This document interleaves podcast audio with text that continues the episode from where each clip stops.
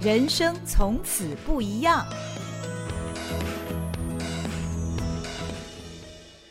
Hello，大家好，欢迎你来到《人生从此不一样》，我是赵新平。失智症这个疾病，一般人听到了都是为之色变。那么，特别是如果你知道家人或者是自己罹患失智症的话，感觉上好像你人生不仅不一样了，而且甚至于都没有希望了。但真的是这样吗？最近我读了一本书，叫做盼望永存。那这本书里面告诉我们，失智症患者仍然有盼望。我觉得这真的是一个太好的讯息了，所以我迫不及待要在节目里面跟大家分享。那这本书其实就是坐在我身旁的这一位来宾推荐给我的。他是睿智社会福利基金会董事长，同时也是台湾失智症协会理事长。目前他也是呃林口长庚医院神经内科部失智症科的医师徐文俊。徐医师，徐医师你好。啊，你好，新平你好，各位听众朋友好。啊，我想《盼望永存》这本书哦，看了之后我真的是非常的振奋哦，我自己做了非常非常多的笔记。他是一位呃医师，自己罹患了年轻型失智症，大概到现在已经有超过十年的时间了。他是在他患病的这个期间。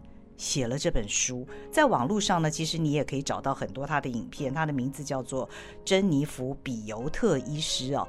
那先请徐医师告诉我们，失智症患者为什么仍然能够有盼望，而且他的盼望从何而来？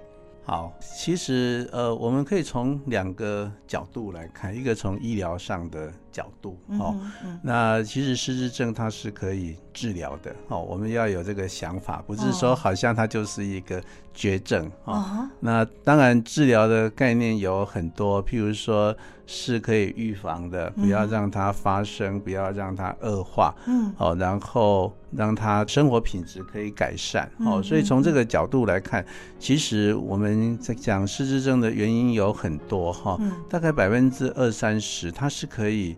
可以治疗的，譬如说 B 十二缺乏啦，嗯，哦，叶酸啊，忧郁症啊，这些其实，所以我们在这个怀疑失智的时候，一定要去医院就医确诊。嗯，那确诊不是说确诊你是阿兹海默症，然后告诉你无药可医，哦，不是这个意思。过去的认知好像是这样。是是是，那尤其现在阿兹海默症也有药物可以治疗，然后那总之就是说，呃，我们可以找到。所有会影响认知功能的这个状况，嗯，然后把这些可以治疗的都治疗哈。所以其实很多的失智者来到我们门诊之后，其实他是会改善的，嗯哼。好，所以所以这个不要放弃啊。很很简单的例子，他明明就长了一个。脑瘤，然后我们又说他好像没有办法治疗了 哈，但是事实上手术就把脑瘤拿掉，他就好很多了。哦，那那 B 十二缺乏啦，甲状腺素缺乏，这些都是只要补充就可以了。哦，所以这个是在医疗上头。那当然还有还有一些的医疗问题，是因为认知功能障碍而。而让它恶化的，譬如说，当这个失智的时候，记忆力不好，那我们这个家人还不知道让老人家一个人哦，然后他就让他自己去看医生，让他自己这个吃药，结果忘了吃药，啊，或者是忘了去看医生，或者是这个忘了已经吃药又在吃药，哦，所以。所以，其实失智者的这个医疗照顾，或者是他的身体照顾，其实在这上头是在初期的时候是非常非常的重要的。好、嗯，那那就是家人能够多多的注意帮助，那其实都可以对这个病情是有改善的这个这个可能。好，那另外一个就是在生活上头，嗯、我们强调是这个三动，三动就是要运动，然后脑动。然后跟人有互动，uh huh. 哦，所以当开始有认知障碍的时候，他可能会跟人群的相处，他就会有一些困难。嗯，哎，人家在说什么，我听不懂，我跟不上。嗯，他们他们要唱歌，我我没有办法马上就唱出来哈、哦，那怎么办？那我就不去了哈、嗯哦。所以所以其实有时候慢慢认知障碍的时候，我们的长辈他就会不出门，他、uh. 出门又会又会迷路。嗯、哦，所以其实这些问题都会造成这个失智恶化的比较快。嗯嗯、但是如果我们有帮助他的时候，其实他这些事情做好，也许他他不会一直恶化下去，或甚至他就会改善好起来。哦，所以这个是这个我们单单就医疗的状况来说，那我们刚讲第二点煽动，其实就有很多的社会因素在这当中。嗯、那回过头来，我们要怎么样子去帮助我们家里的长辈，我们要知道说，当一个老人家他慢慢老化的时候，嗯、我们要先从陪伴开始。哦，嗯嗯、陪伴有很多的好处嘛。哦，至少有个好处就是他有问题的，你你才会早一点知道啊。哈、哦，所以早一点发现，早一点诊断，早一点治疗。那陪伴还可以提供很多心理的支持，嗯，然后还有爱的关系。哈、哦，所以其实爱对于失智症其实是非常的重要。嗯，哦，那。那让家人可以互相在这当中可以学习互相的尊重，嗯啊，因为失智者其实会产生一些问题，那其实家人的学习也会让这个失智造成的影响会变小，或者甚至我们我们还有几个家庭的例子，是因为我们强调这个失智是跟人的关系有关系哈，因为他会破坏人的关系，譬如说失智长辈他会怀疑人家。偷他的钱嘛？对，有幻觉，欸、有幻觉，有妄想，哈、这叫偷窃妄想。那他其实对失智者来说，其实这个也是很困扰的，因为他觉得我的儿子为什么会偷我钱？嗯嗯，好、哦，钱不见得应该是他偷的。那这样，那但是作为儿子的，跟他住在一起的儿子就会说：那你我有没有偷你啊？你为什么要说我？哦，说我偷你？所以其实彼此的关系会因为失智症而造成了这个呃，就是。不好哈，所以所以我们要知道说，其实失智症它是一个会破坏关系的一个问题。那这个当老人家有一些奇怪的行为表现的时候，其实不是失智者本身的问题，而是因为失智症。好，所以失智症这一件事情，其实是在家中他是第三者。哦。破坏关系的第三者，破坏关系的第三者。嗯，哎、嗯，所以，我们如果从这个地方去认识的时候，我们大家全家，我们能够一起把失智症当做是一个第三者，而不是把这个老人家当第三者。OK，、嗯、然后一起努力，然后其实用爱的关系可以弥补很多的问题。嗯、哦，所以我们有很多的例子，就是说，呃，在这个能够进到这样子的谈关系的。的方式来解决失智的问题的时候，其实他们的整个家族的的关系的和乐其实是变好的，即使老人家他是有慢慢的退化，嗯，但是在这个退步当中，其实大家其实都很有喜乐。嗯、哦，那所以为什么失智症是有盼望？嗯、是在这个地方，不是说好像我们诊断的失智症的这个人生就被黑白了哈、哦，就是过去一般人对于失智症的印象就是这样，就是他会慢慢的越变越差，而且感觉好像就是掉到那个黑洞当中，是不可能会好转。但是我觉得在这本书里面，盼望永存。其实我看，我第一个很惊讶，就是说，居然失智症患者他可以写书，而且是在他罹患失智症十年之后，他写了这样的一本书。那如果你在网络上看这个珍妮弗·比尤特医师的影片的话，你也会很惊讶，你觉得他讲话非常有条理，虽然他现在也已经是七十多岁，看起来是一位长者，他的形象是一个长者，可是感觉他的脑袋、他的思路是很清晰的。嗯，这跟我们一般印象当中的失智者，就是可能像刚刚徐医师说的，会出现妄想、呃幻听，或者是常常迷路、记性不好等等，以及我们看到可能是刻板印象，就是他可能会呆坐在。某个地方也不与人交谈，这个形象是完全不一样的。是。那我的问题是，难道是因为这个作者他自己本身是医生，所以他有比较好的能力来面对他自己失智症的问题，还是说我们一般的失智症患者也有可能可以活到像他这样子尽可能的健康人生呢？嗯，是我我想应该每一个人都可以做得到。嗯，真的、哦。对，那呃，我想这一位比尤特医师，当然他的特点，他自己医师，他知道这些症状，好、嗯哦，然后他可能他的智商比较高，哦，所以他比较有解决的能力。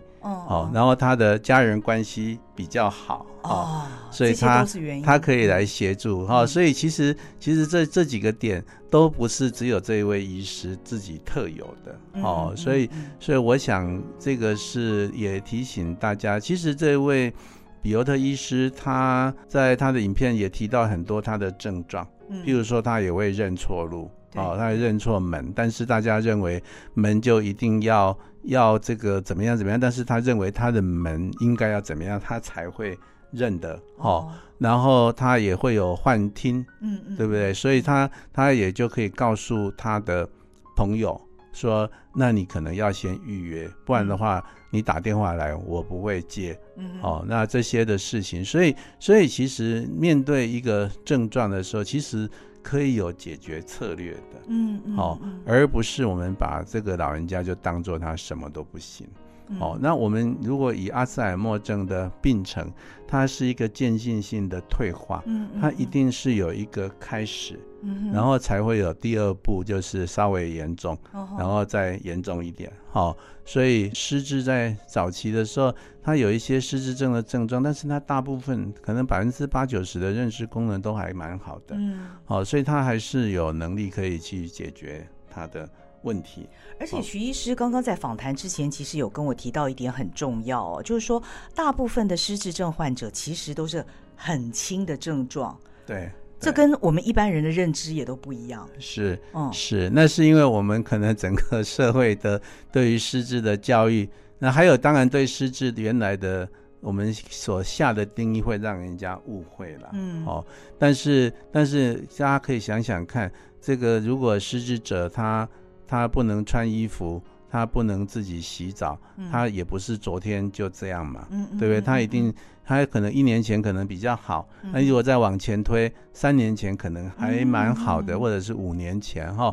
所以，所以其实我们在门诊有这个经验，来到失智症中心诊断的病人，然后我们就问他说：“哎，你会不会怀疑人家偷东西啊？然后怎么样？”他说：“哎，这样说好像是哎，因为因为我们家的外劳已经被被换掉好几个，因为因为我妈妈就是觉得这个外劳都会偷她的东西，哦，那东西不见了，可能就怀疑这个门口的警。”警卫偷，那就就是最后没办法就换掉啊，哎，但是事实上，如果回来用失智症来检验这些的症状，其实可能那个时候就已经有了哦，所以开始的时候一定是有一些轻微的症状，然后慢慢的才会更严重。所以病人自己的病视感很重要。是的，但有的人是那种神经比较大条，他本来就是经常忘东忘西的，或者是他本来。的病视感就不是那么好，该怎么办？呃，这有几个点来说了哈。哦、第一个，我们当然失智强调的是一个退步哈，退化，哦、所以他如果本来记忆力很好的，变得比较差了，好、嗯，那这个是第一个。嗯。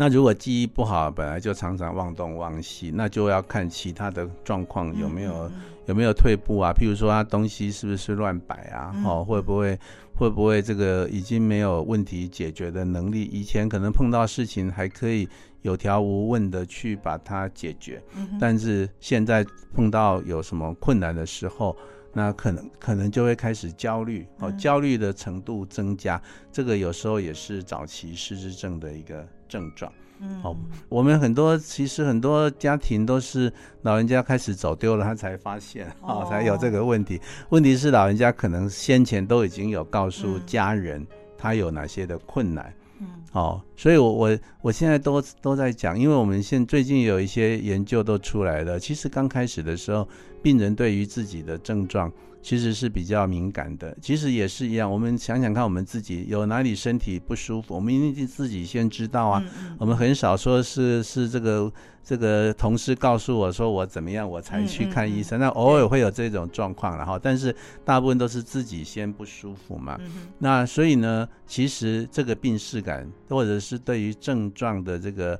这个感知哈，其实是病人比家属先开始。嗯哼，那那我们也很多的这种经验，病人跟家属说他没有问题，那跟他说有问题，然后家属就说啊没有啊，你看不出来啊。嗯嗯，好，所以开始谁没有病识感？我觉得家属可能比较没有病识感。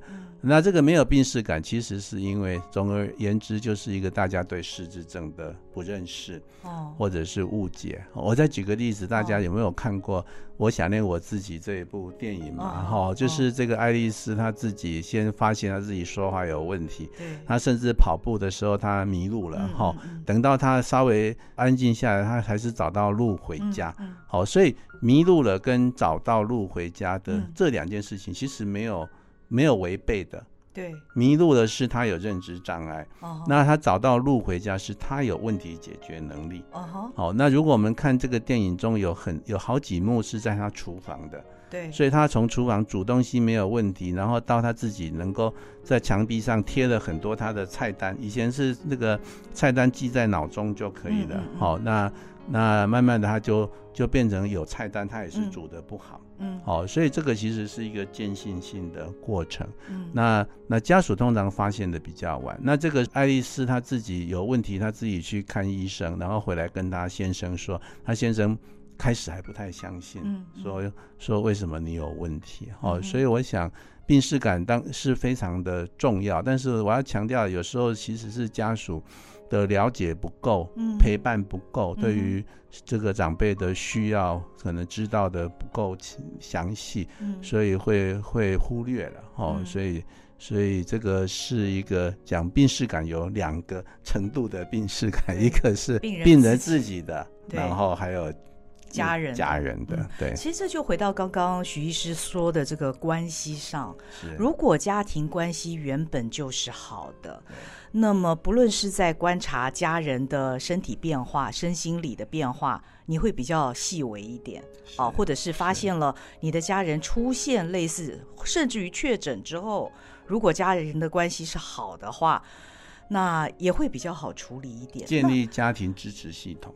对对对，那这里面我觉得书里面讲到一点很重要，就是一个同理心，家属跟病人的同理心。是，嗯，但是有的时候从家属的角度来想哦，这件事情有点困难。为什么呢？因为大家对于失智症仍然是第一个，当然不理解，他也不是病人的本人，他不知道为什么他的家人突然会变得这样的不正常了。嗯。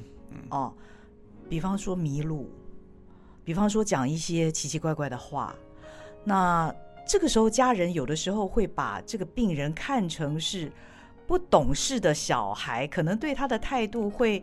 会比较严厉哦，或者是用命令式的方式，哎，你怎么样怎么样，你你怎么都不记得，等等等等。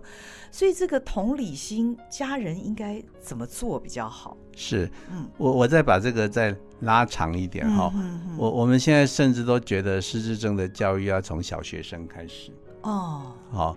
那因为因为这个小学生他的这个对于老人家的学习，其中有一点就是要对失智的认识，嗯，不然他就会对老人家会有很多的误会，嗯，哦，那那同理心的这个从这个角度来说，当然我们都知道同理心就是就是一定就是。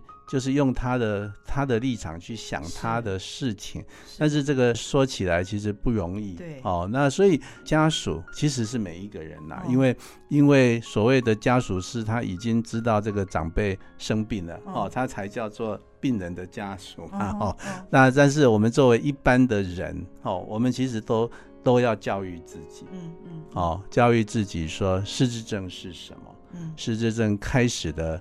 症状是什么？那他可能他的病程会是什么样子？好，那这个时候我们当看到我们的家里某个成员有这个问题的时候，我们才会知道原来他是这个问题。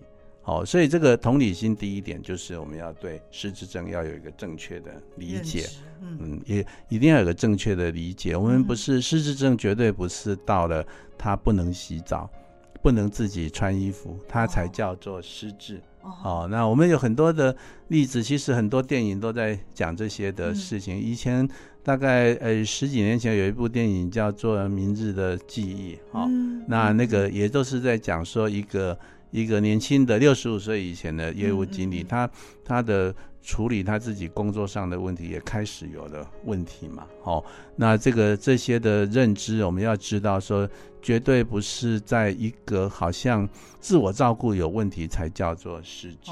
嗯，那那有时候我们我们也在强调职场上的这个问题哈，因为职场所需要的认知功能是比较高的。对对。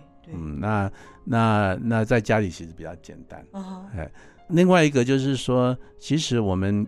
要有这个同理心，我们当然就是要来学习说怎么跟失智来沟通。嗯，好，那那知道说他的认知障碍可能会对于，譬如说我们常常刚刚有提到焦虑，他可能忘了现在是在什么地方，在做什么事情，所以他就会。重复问说：“我们现在要去哪里？这里是哪里？我们如果去一个不熟悉的地方，哦，或者是明天有一个门诊哈，因为那些老人家都关心门诊哈，然后他就会一天问问了十几次哈，所以那个家人就会说：医生啊，你跟他讲不要这样一直问了哈，哦哦这样的实际是很烦。然后我跟他讲了以后，他还是在问，我就很生气，结果我们两个就吵起来。哦，所以同理心是建立在这样子的地方，就是其实。”病人他因为他记忆障碍，所以他会不知道现在身处何时何处，所以他当然会有这个焦虑。哦，所以我们如果能够能够了解这个焦虑是这样来的，那我们唯一能够做的，我们就是重复的告诉他，嗯，好，重复的告诉他说这里是哪，让他能够安心。好，那所以这个是这是一个一个建立。这个同理心能够很重要的哈，那另外一个就如果已经是家里老人家有生病的，其实这个家属跟家属之间的这个支持团体是很重要的哦。哎，那大家可以透过彼此的沟通，了解老人家可能会经历什么样的问题。那也是一样，大家彼此会对于老人家的症状能够多一点的互相的交流，哦，还有解决方法。好，解决方法也可以来让这个这个失智症带来的困扰是可以减少的。嗯嗯嗯，徐医师，在你所认识的病患当中，有人像这本书的作者珍妮弗·比尤特医师这样表现的这么好的失智症患者吗？其实我的病人有哈，那当然有一些病病情我们不太能够说，但是我们台湾失智症协会。其实我们现在有一个叫做政策咨询小组，哦，哦，其实叫做其实是失智者的小组，哦，对，那那你如果看有几位苏阿姨啦，然后白老师，他们其实他们都愿意出来跟，他们本身是失智症他本身是失智者，哦，他也参加这个政策小组，对对对对，哦，那就是说我们就会觉得很奇怪，为什么我们在你这个失智症的政策的时候，我们没有把失智者让他参与呢？好，因为他还是有这可能也是一种先入为主的观念哦，觉得他不行。是哦，是一个苏阿姨，她就是可以画画，可以写书法嘛。哦，那。那还有那个白老师，他是跳舞啊，他可以教人家跳舞啊。哦，到现在都可以，到现在都可以。好，嗯、那我们在这个国际失智症月的时候，我们我们这一次也就请他们出来当老师。嗯哼，哎，那那我们还有请一些师资者，他可以出来教大家做点心。哦，哦，所以那我们还有一个失智者，他可以打桌球。哦，哦，那桌球打的他虽然不太能够说话了，哦，但是他的桌球的技巧都是很好的。哦，那这个当然他的他的太太是非常的认真，就是无论如何一定让他每天都可以打桌球，嗯，那他可以维持的很好啊。嗯嗯，所以他他喜欢做的事情，做他喜欢做他擅长的事情，哦，维持他的能力。嗯嗯，哦，这些都是。那每一个人的状况都不太相同，哦，嗯、那那所以说，像比尤特医师这样可以出来现身说法，其实其实越来越多人愿意，而且我也、嗯、我也呼吁说，呃，有听到这样子的信息的。的朋友们，其实也可以。如果你是失智者，你可以站出来为你们自己说话。我觉得这个是非常重要。如果你的家人有这个失智的问题，其实你也是要鼓励他们把他们的需要说出来。哦，哦，这真的是非常宝贵，因为那是他第一手的经验，他自己就是病人，是，他也可以告诉旁边的人，包括他的家人跟朋友，你们在对待像我这样失智症患者的时候，可以注意哪些事情？是，像比尤特医师在书里面也提到了很多，这些其实可能都是我们一般人没有想到、不会注意到的。哦，所以在听这个节目的朋友呢，如果家里有失智症患者，或是你自己愿意站出来，其实也可以跟睿智社会福利基金会或者是台湾失智者。这个协会，台湾失智症协会来联络哈、嗯。对，台湾失智症协会有一个咨询专线哈，零八零零四七四五八零。哦，哦，那这个电话，你有任何的问题都可以打这个电话哦。哦这个即使你是有失智的的这个朋友哈、哦，你还是可以打嘛，嗯、因为你可以来说说看，我们怎么样帮助你。好、哦，嗯、电话是零八零零四七四五八零。好，我会把这个电话号码放在我们节目的资讯栏哦。是。那另外呢，嗯，我看到这本书里面提到一个，也是让我觉得很振奋的，就是作者他说，在社交的情境下，嗯，结合心理操练，能够刺激脑内自然发生神经可塑性，在脑细胞之间产生新的连接，并且恢复一些功能。那我看到这一段话的时候，我特别把它记下来哦。这表示失智者他部分的脑功能是可以挽回的吗？嗯，对，对，所以一个一个叫功能的维持哈，哦 uh. 一个叫做细胞不要凋零，嗯，哦，或者是细胞会不会再再生哦？嗯、那这个是不同的议题，嗯，嗯，哦，那。我们过去都认为这个脑细胞它因为疾病，然后它就坏死了，就不会再生嘛，所以所以脑神经细胞会越来越少。好，那如果得到了阿兹海默症这一类的失智，会让这个细胞变少的速度会变快。哦。所以我们就觉得它就不能恢复，但是这个很奇怪哈，这个我们的脑细胞就是就是上帝在创造这个脑细胞的时候，他给了一个很重要的功能，它就可以让细胞的细跟新细胞之间，它可以产生这个连接。哦，它那个神经纤维，它可以伸出去跟另外一个细胞。能够建立那个连接，哦，就像我们说团结就是力量，哦，所以当这个连接建立起来之后，他在做某一件这个事情的时候，他的反应其实会变快的。哦，所以，所以我们这个叫做神经可塑性，其实它并不是叫做细胞再生、细胞增生，但是因为透过细胞的这个连接，它增加了，所以它的功力就增加。所以我们透过这样子的训练之后，其实失智者他还是可以学习一些东西。所以这个不是靠药物去改善。神经可塑性基本上我们目前没有特别的药物是可以来来来做。嘿，我们现在的药物，要么就是增加这个细胞突触的这个神经传导物质，哦，然后来增加认知功能，这个也跟可塑性无关。另外一个现在比较新的药物，它是让这个类淀粉可以被移除，把它移除掉，那它就对脑细胞的破坏。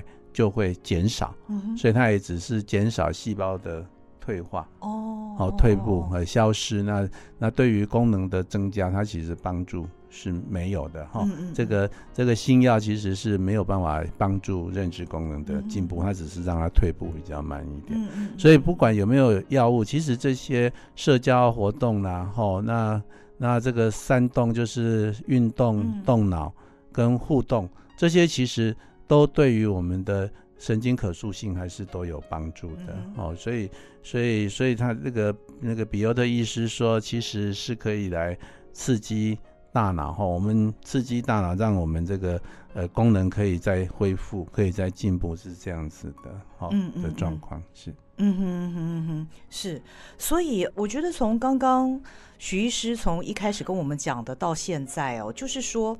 当我们听到失智症这三个字的时候，其实我们要重新去去清理我们的脑袋，并不是像过去我们所想象的，好像就是因为过去我们都称之为所谓的老人痴呆嘛，好像你就是在那边呆若木鸡了，你从此你就堕入了一个黑洞。不论如何，你是有希望可以挽回，是可以控制的，是是让它退化变慢。嗯，仍然是有希望。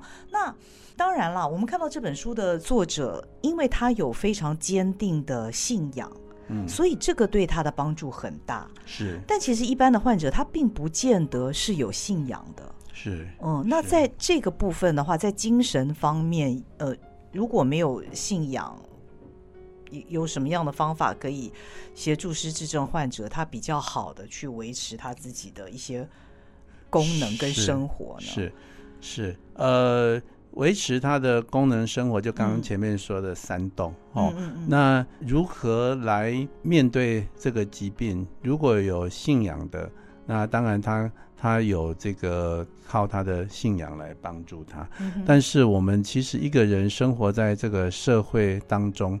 我们我们很需要人的关系，嗯，哦，所以，所以我我们可以借用这个安宁照护，或者是说是安宁疗护，他借用的灵性照顾的四道人生，哦，嗯，那四道人生就是道谢、道爱、道歉、道别。哦，哦，所以其实从这个四道人生，这个都可以来讲我们如何来面对我们这个疾病。哦，哦，所以道爱很简单啊，是血浓于水啊。哦，哦，所以所以其实不管他是什么信仰，或者是他没有信仰，哦，其实我们跟我们家人的关系。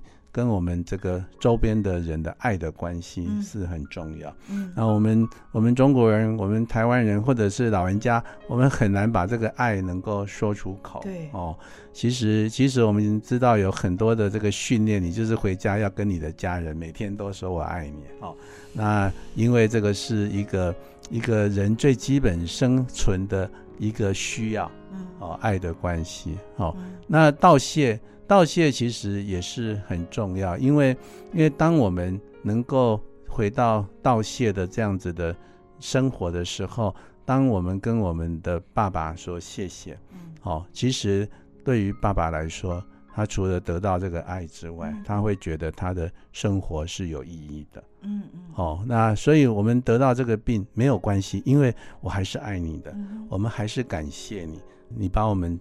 带大了，养大了，让我现在可以这个样子，或者是你曾经为我做了什么事情，所以你你的生你的存在是非常有意义的。病人仍然感觉得到这个爱的感觉的。是，是，OK。这个比欧特医师的这本书有提到，哦，嗯，爱不是在认知当中，哦。嗯人没有认知功能，认知功能不好，他还是可以感受到爱，嗯、感觉仍然在，感觉仍然在。嗯、那爱的感觉是比较是灵性的层次，嗯，哦，所以其实灵性跟信仰它的关系没有那么的直接，嗯、哦。那那但是只要是人，这些东西有的，都是需要的。嗯、所以当我们跟我们的爸爸说谢谢的时候，我们要跟他说，你对我们是很有意义的。所以，所以不管这个爸爸他是不是得了失智，或是不是得了癌症，是不是怎么样，其实，其实他的存在就是一件很有意义的事情。嗯、所以，所以我们说得了失智也没有关系，是这个意思。好、因为他的家人还是爱他，跟他的旁边的人的关系是好的。嗯，然后还有道歉，好、哦，要饶恕，好、哦，那这个都是我们在讲灵性照顾很重要的。一个一个事情，好、嗯哦，那譬如说在基督信仰，我们基督教的信仰，我们也都很强调这些东西。嗯、那在没有信仰情况之下，其实当我们把这些事情都做的时候，其实会让一个病人他的焦虑会减少。嗯，他对于这个呃，就是说他所带来的困扰，因为有很多人他都会觉得说他在麻烦别人，哦，对。呃，或者是对家人的信任感，他也会改善。哦，所以这些都对于失智症，因为失智症它是一个很特别，它会跟其他的疾病很不一样的地方，是因为失智症是认知功能的障碍，嗯，所带来的这些症状。那认知功能是我们跟我们环境产生互动的一个能力。嗯哼，那这个能力。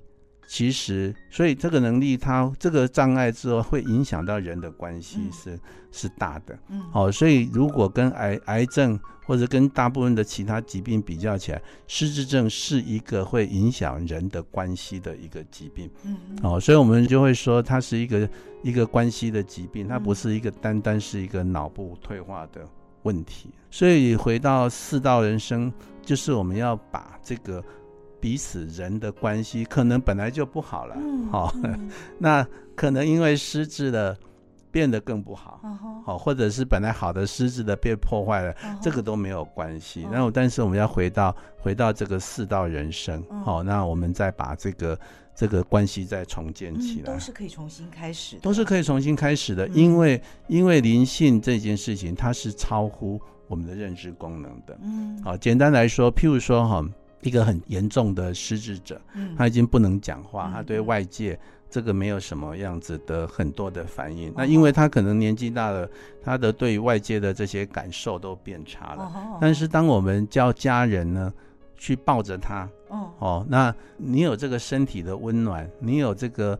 呼吸的这个感觉、味道，嗯、哦，那其实会让他感受到他是被爱的。嗯，所以，所以我们我们有时候病人在住院的时候，很多失智者到晚上的时候，在病房里面他就会大叫，哦、因为他会很害怕。哦，因为这里是哪里？孤单。他觉得孤单啊，他觉得这个是一个很陌生的地方，哦、然后旁边又没人。哦，哎，那他可能也感受不到有人在照顾他，或者甚至是外劳他也不认识的看护。嗯，那我有时候我就会说，我就会跟。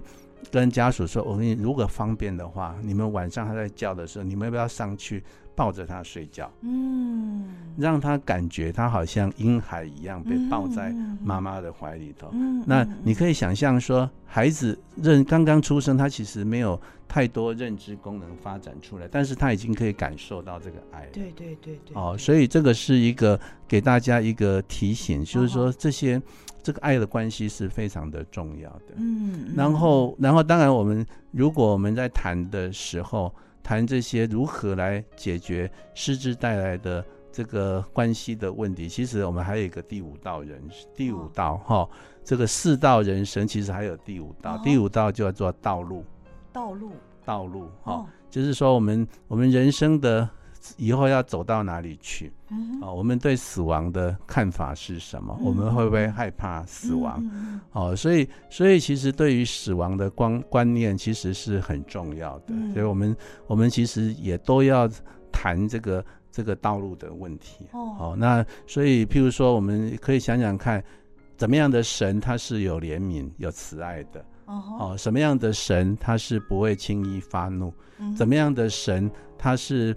他是会饶恕我们的，哦，所以当你以前有一些的做的错的一些事情，当你觉得被饶恕的时候，这是一个非常重要的。为什么我们可以含笑，然后就就最后一口气？哦，嗯、其实这个就是我们对道路有足够的认识，或者是有足够的预备，哦、那就就可以了。哦，哦所以所以整个来说，整个失智症的关系的。